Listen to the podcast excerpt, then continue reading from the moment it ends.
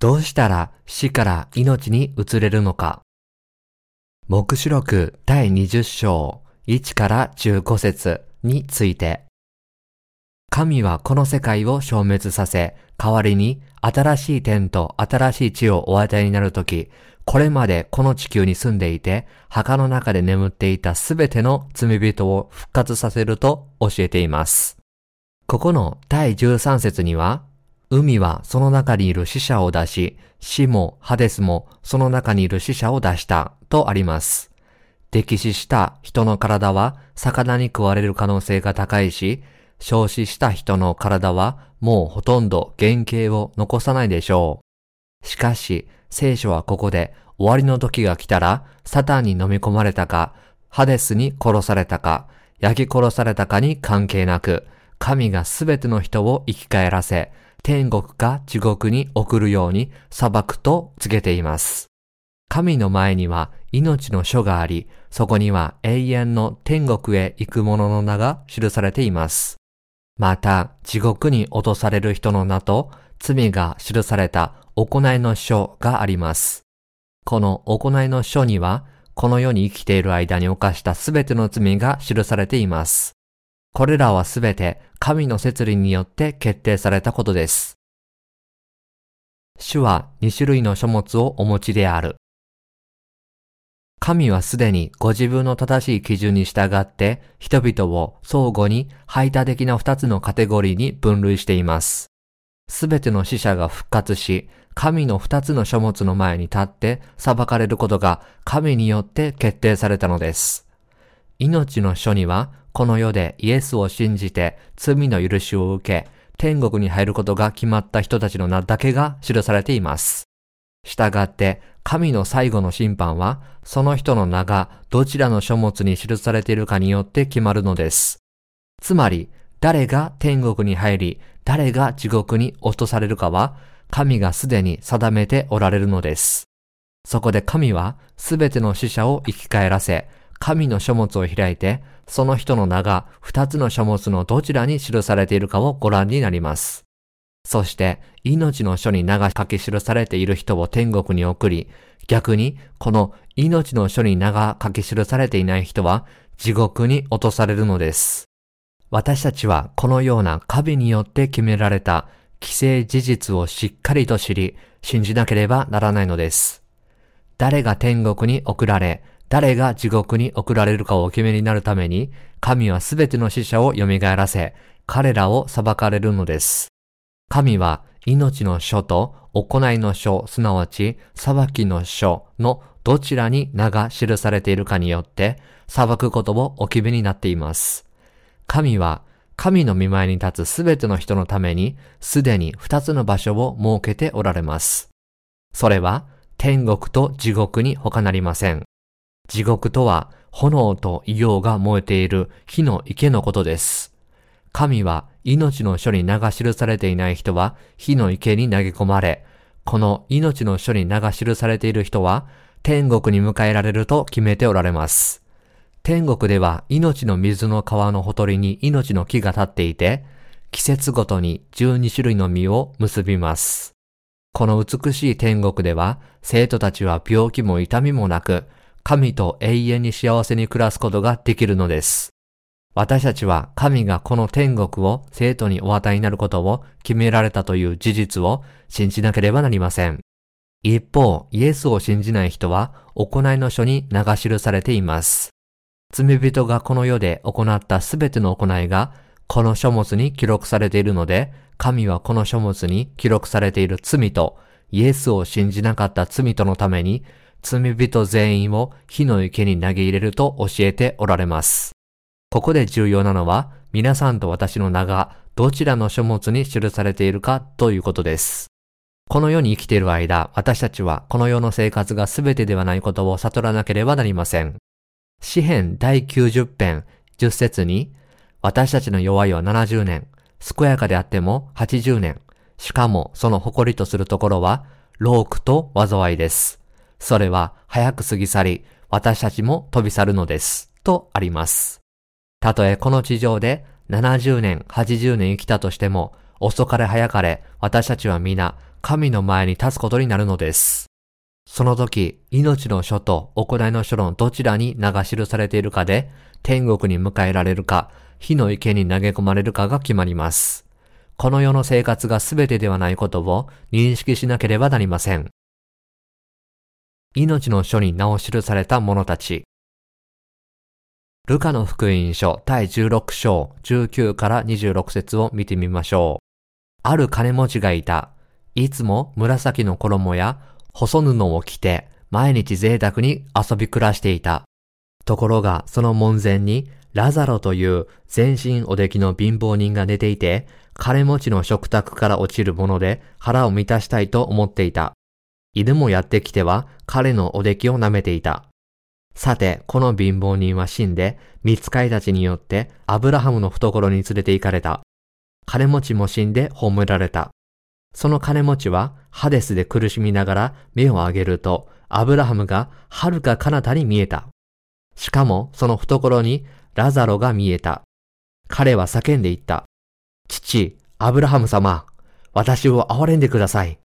ラザロが指先を水に浸して私の舌を冷やすようにラザロをよこしてください。私はこの炎の中で苦しくてたまりません。アブラハムは言った。子よ、思い出してみなさい。お前は生きている間、良いものを受け、ラザロは生きている間、悪いものを受けていました。しかし、今ここで彼は慰められ、お前は苦しみもだえているのです。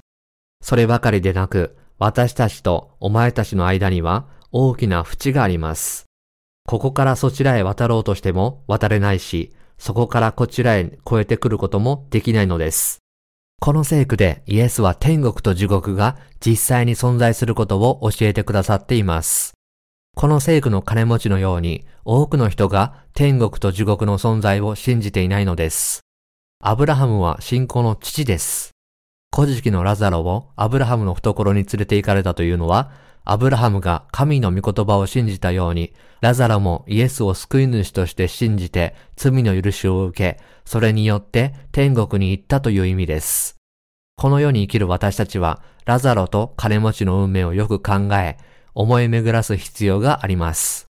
神はこの世のすべての人にとって、この世の生活がすべてではないと教えておられます。この世でどんなに老苦して生きても、せいぜい70年から80年しか生きられないばかりか、最後に残るのは、老苦と災いだけです。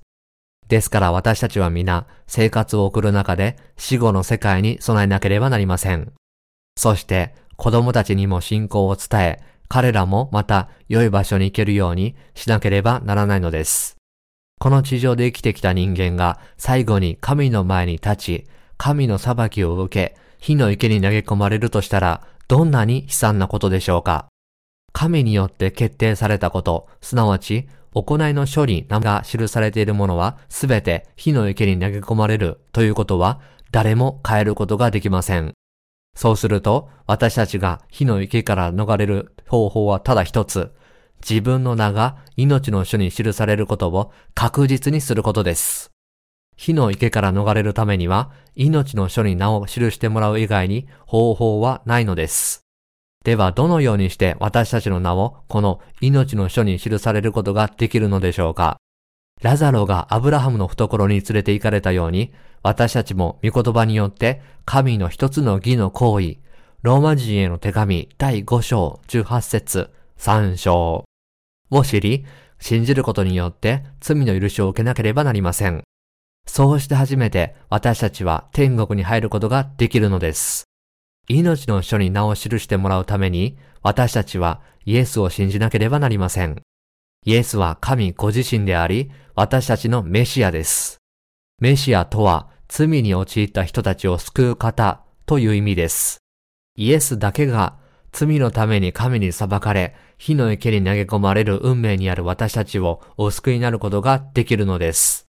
この地球上の誰が神の前でいかなる罪も犯さないことができるでしょうか？また、私たちの中で行いが100%聖なるものがいるでしょうか？誰一人としていません。私たちは皆、欠点だらけなので、罪に陥らずにはいられないし、その罪のために皆、火の池に投げ込まれるに決まっていることを悟らなければなりません。しかし、神は罪のために火の池に投げ込まれるしかない私たちをお救いになるために、イエスをこの地上に使わされたのです。イエスという名は、ご自分の民をその罪から救ってくださる方、マタイの福音書第1章21節という意味です。ですから私たちは、イエスがこの地上に来られ、その義の行為によって私たちをすべての罪から救ってくださったという真理を信じてこそ天国に入ることができるのです。では、誰が火の池に投げ込まれるのか。目視録第21章8節には、火の池に投げ込まれるのは誰かということが書かれています。しかし、臆病者、不信仰の者、憎むべき者、人を殺す者、不貧困の者、魔術を行う者、偶像を拝む者、すべて偽りを言う者どもの受ける分は、火と硫黄との燃える池の中にある。これが第二の死である。まず第一に聖書は臆病者という言葉で誰を指しているのでしょうかこれは水と見たもの福音によって全ての罪の許しを受けることができなかったので、イエスを何とか信じていても、神の前で怖がっている名目上のキリスト教徒のことを指しています。そのような人たちは火の池に投げ込まれると神は決めておられます。また、不信仰の者、憎むべき者、人を殺す者、不貧困の者、魔術を行う者、偶像を拝む者、すべて偽りを言う者は、皆地獄に投げ込まれると神は決めておられます。昔から韓国には多くの偶像崇拝者がいました。現在でも神が創造なさった像の前でお辞儀をし、祈りを捧げる人を見かけることが少なくありません。人々がそうするのは彼らが無知で愚かだからです。神は命のない像を神であるかのように拝むことを憎まれます。神はご自分の形に人間を創造されました。創世記第1章27節3章。人間はすべての被造物の主人でもあります。これが私たちが神を信じなければならない理由です。私たちは神ご自身の形に作られたので、神ご自身が永遠に存在するように、私たちも永遠に存在するのです。私たちの死後も永遠の世界があります。神が唯一の永遠の神である神を礼拝するようにとおっしゃったのはそのためです。では、神によって創造されたものに過ぎないものを前にして、私たちが頭を下げるとどうなるのでしょうか神が最も憎む偶像崇拝を行うことになり、神に対する大きな罪を犯すことになります。人類はそれほどまでに愚かな存在なのです。神はこのような誤った信仰を持つ者は、すべて火の池に投げ込むと決められたことを、私たちは悟らなければなりません。地獄に投げ込まれた人は二度死ぬのです。これは神ご自身が決められたことです。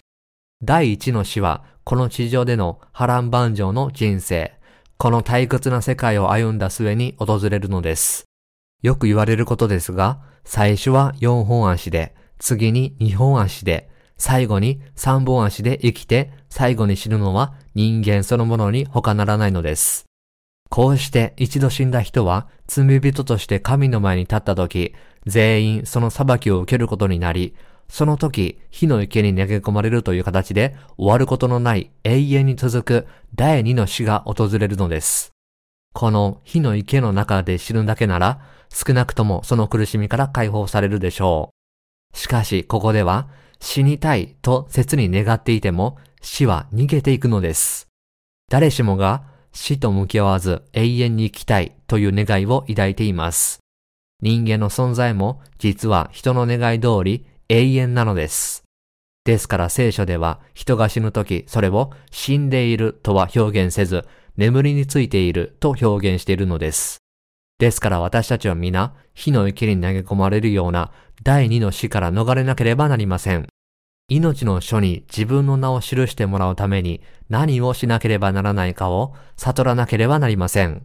そして命の書に名を入れてもらうためにはイエスを正しく信じなければなりません。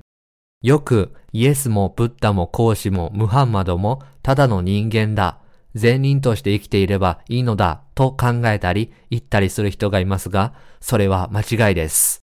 そういうわけで、イエスだけを信じなさいと主張するのが理解できないのでしょ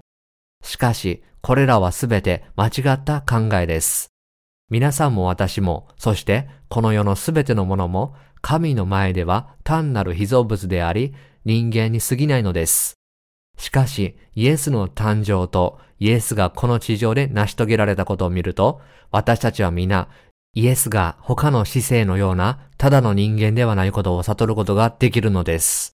神は人類を救いになるために人の形をしてこの地上に来られ、バプテスマによって私たちの罪をすべて被られ、私たちの代わりに罪の罰をすべて受けられ、こうして人類を罪から解放する宮沢を完成された神ご自身なのです。キリストの誕生は普通の人の誕生とは異なっていました。赤ちゃんは男と女が結ばれて生まれてきます。誰もがこうしてこの世に生まれてくるのです。しかし、イエスは男を知らない処女からお生まれになりました。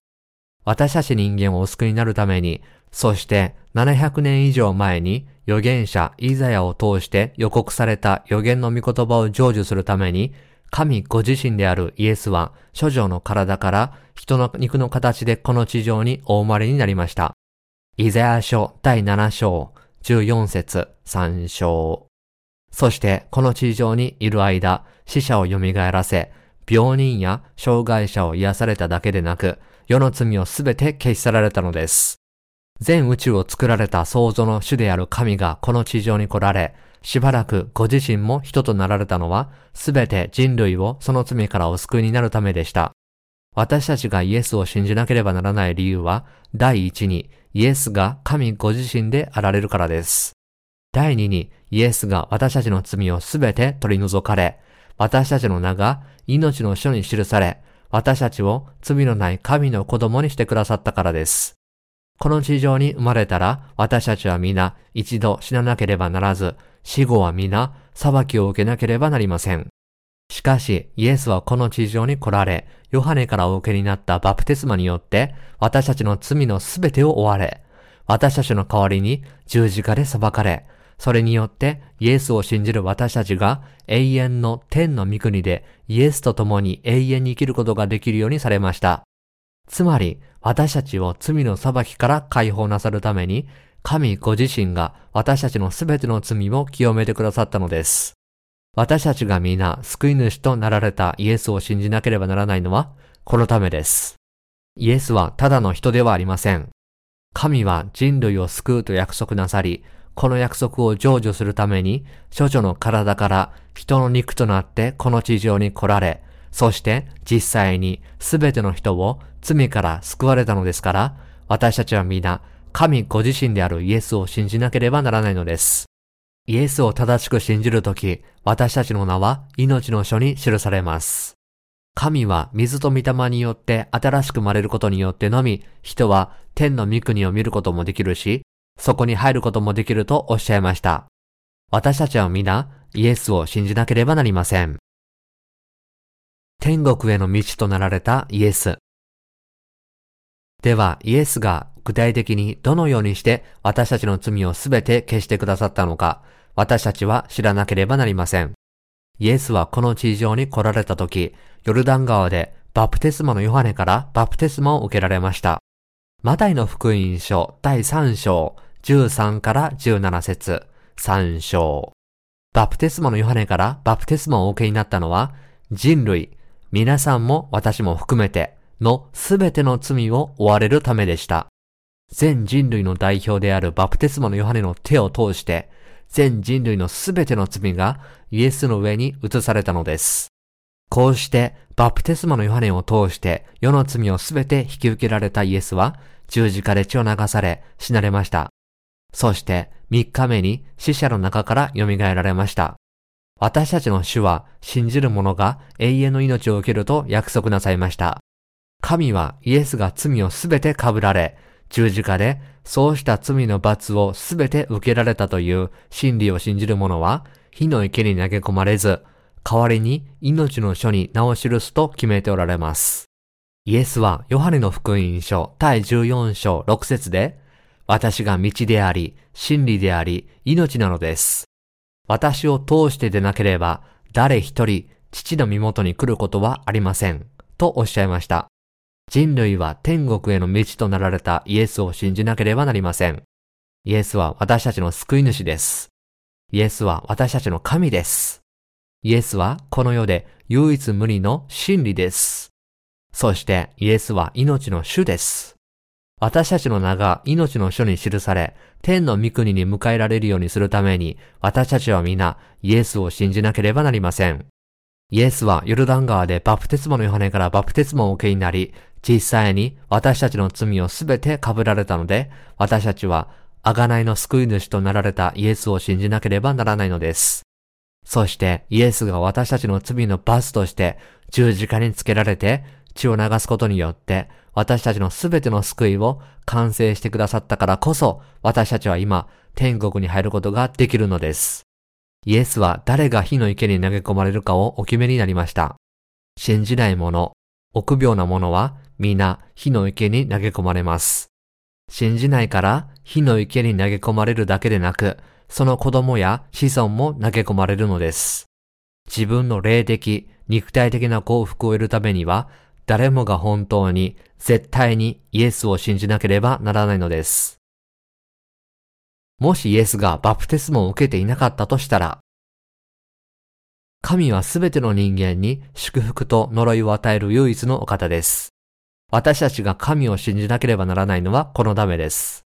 なぜ多くの人の人生がこんなに惨めなのか、なぜこの地球の国々が滅びるのか？ご存知ですか？それは神が神を憎んで空像を拝む者を三代、四代にわたって呪うとおっしゃったからです。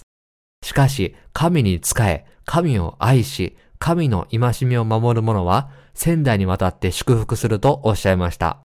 出エジプト記第20章5から6節3章。これはイエスをなんとなく信じていれば無条件に祝福されるということではありません。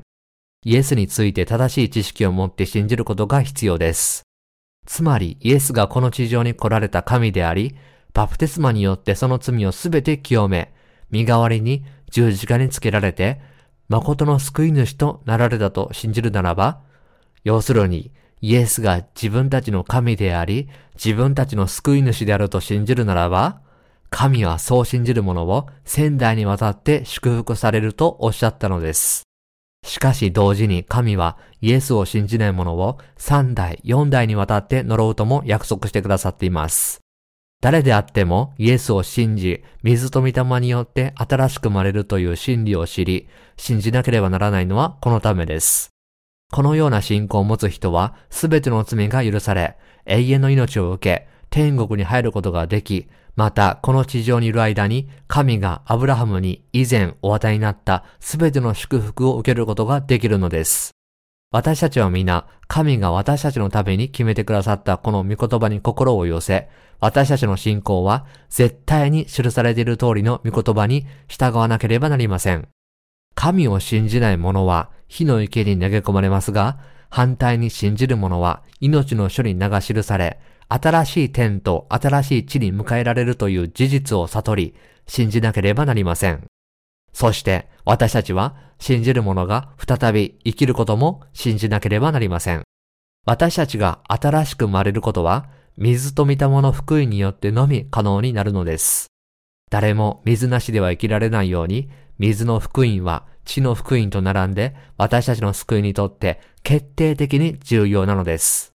イエスがバプテスマを受けになった時、イエスは私たちの罪をすべて被られました。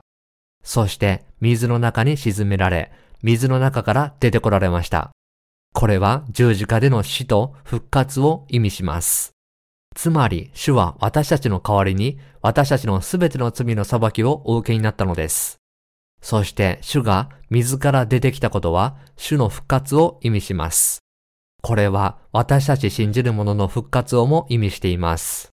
私たちはイエスがバプテスマによって私たちの罪を引き受けてくださったことを完全に信じきっています。もしイエスがバプテスマをお受けにならなかったら私たちはどうなっていたでしょうか？火の池から逃れる術はなかったでしょう。雨が降らなければこの世に誰も住めないように地球という惑星は水のおかげで存在しているのです。それと同じようにイエスのバプテスマは私たちにとって重要なのです。また、十字架での死も同様に重要です。これはイエスが私たちの代わりに私たちの罪のために裁かれたことを意味します。もし私たちが神の呪いと裁きから解放されたいのであれば、イエスを絶対に信じなければなりません。そして罪から清められたいなら、イエスがバプテスマをお受けになった時、私たちの罪がすべてイエスの上に移されたことを信じなければなりません。キリスト教の信仰は決して人を恐怖に震え上がらせるような宗教ではありません。誰もがイエスを信じなければなりません。新しく生まれている人は、新しく生まれている教会に来て、御言葉を聞いて、信仰を養わなければなりません。イエスを信じて良い行いをしなければ救われない。祝福を受けることができないと主張する人がいますが、これはすべて嘘つきの詐欺的な主張に過ぎません。もちろん私たちは善行をする徳の高いキリスト教徒として生きなければなりませんが、私たちの救いという根本的な問題に関して言えば、私たちの本性は非常に悪いので、100%完全に肉の生活を送ることは誰にもできないのです。ですから、善行によって救われなければならないと主張する人々は、水と見たもの福音を知らず、人を欺く嘘つきばかりなのです。私たちが根本的に罪を犯す定めにあることを自ら認識し、記された神の御言葉からイエス・キリストがお受けになったバプテスマと私たちのために運ばれた十字架を思い起こし、それらをすべて受け入れたとき、初めて私たちは心が罪のない義人となり、天国に入る資格を得ることができるのです。精霊が私たちのうちに宿り、私たちを導いてくださる前には、私たちは誰もどんなに努力しても善良にはなれないのです。神は私たちの罪をすべて消し去って救ってくださいました。私たちを永遠に燃える火の池に投げ入れる代わりに、命の書に私たちの名を記され、新しい天と新しい地をお与えになり、花嫁が花婿のために身を飾ったように、主もまた、最も清く、最も美しい家、庭、花を私たちに与えてくださっているのです。そして私たちからすべての病気を取り去り、御国で永遠に私たちと共に生きてくださるのです。私たちは死後の世界のためにイエスを信じなければなりませんが、現在の生活のためにもイエスを信じなければなりません。私たちの子供たちのためにも信じなければならないのです。皆さんは天国に迎えられたいですか？それとも火の池に投げ込まれたいですか？自分の子供たちにどのような遺産を譲り渡すのでしょうか？たとえイエスへの信仰のために困難や苦しみに直面したとしても、そうすることは皆さんとその子供たちの両方に大きな祝福をもたらすので、皆さんはまだイエスを信じなければなりません。愛する生徒の皆さん、神は御言葉を通して私たちが水と御霊の福音を述べ伝えなければならない理由と私たちの家族も救われなければならない理由を語っておられます。私は神に感謝を捧げます。